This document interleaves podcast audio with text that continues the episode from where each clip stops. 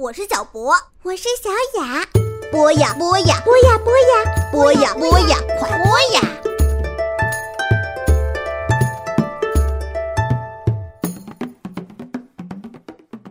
小朋友们，大家好，欢迎收听博雅小学堂。今天给大家带来忧国忧民的诗圣杜甫。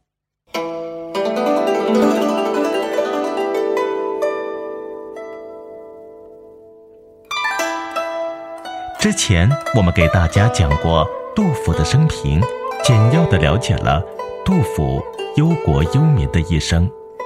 在七百六十年安史之乱期间，杜甫携家流亡，写下许多著名的作品，例如《春望》《羌村三首》《三吏》，并把他的见闻真实的记录下来。今天我们就来聊一聊《春望》。春望，国破山河在，城春草木深。感时花溅泪，恨别鸟惊心。烽火连三月，家书抵万金。白头搔更短，浑欲不胜簪。小朋友们。下面我们换个方式读读看。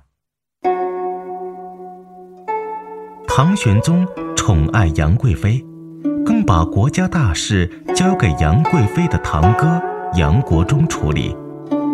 杨国忠只知道从人民那里搜刮钱财，整个国家乱糟糟的，百姓的日子都快过不下去了。唐朝有个守边疆的大将。叫做安禄山，他跟杨国忠不和，再加上他想自己当皇帝，所以和另一名大将史思明带着大军一路攻向长安。唐玄宗急忙逃到四川去，后来长安落入安禄山的手里，唐玄宗的三儿子李亨。在灵武殿登上皇帝的位置，称为唐肃宗。安史之乱发生之后，杜甫一家也跟着其他百姓一起逃难，历经了千辛万苦，在一个农村住下来。这时候，杜甫听到肃宗登上皇位的消息，心中燃起很大的希望。并决定去投奔肃宗，希望能发挥自己的能力帮助国家。偏偏他竟然在半路上被安禄山的军队抓住，带往长安囚禁起来。小朋友们，你们是不是听得晕乎乎的呀？下面我们就来细细的理解一下。国破山河在，城春草木深。长安的山脉、河流等自然景观，都还是原来的模样。春天也按时来拜访，但国都已经落入敌军的手中，受到严重的破坏，到处一片残破的景象。春天繁花盛开。绿树草长的景色，只是让长安显得更缺乏人气、更荒凉而已。感时花溅泪，恨别鸟惊心。杜甫从高处看着破败的长安，心情不禁很沉痛，就连身旁的花朵也好像感受到了这份痛苦，难过的。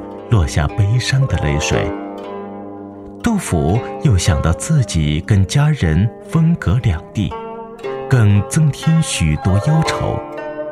这时，从枝头传来的鸟鸣唱，也哀凄的让人心头一惊。烽火连三月，家书抵万金。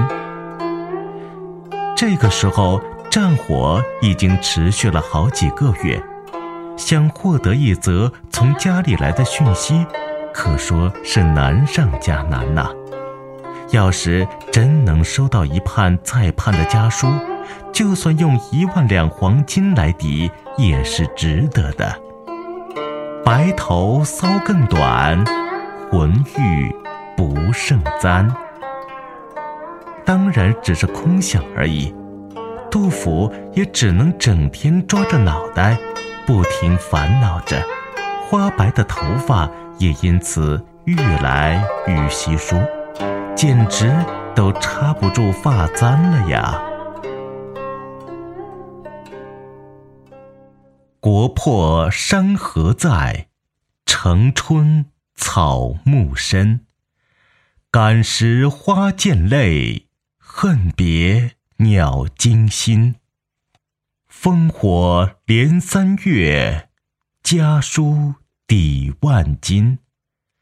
白头搔更短，浑欲不胜簪。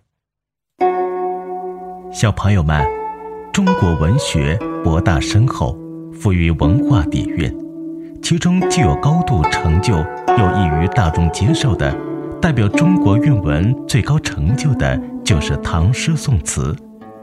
唐诗宋词的情感意蕴最容易为人们所接受。并使人们在接受的过程中不知不觉地陶冶了情操，提高了素质。相信小朋友们一定会越来越喜欢唐诗宋词。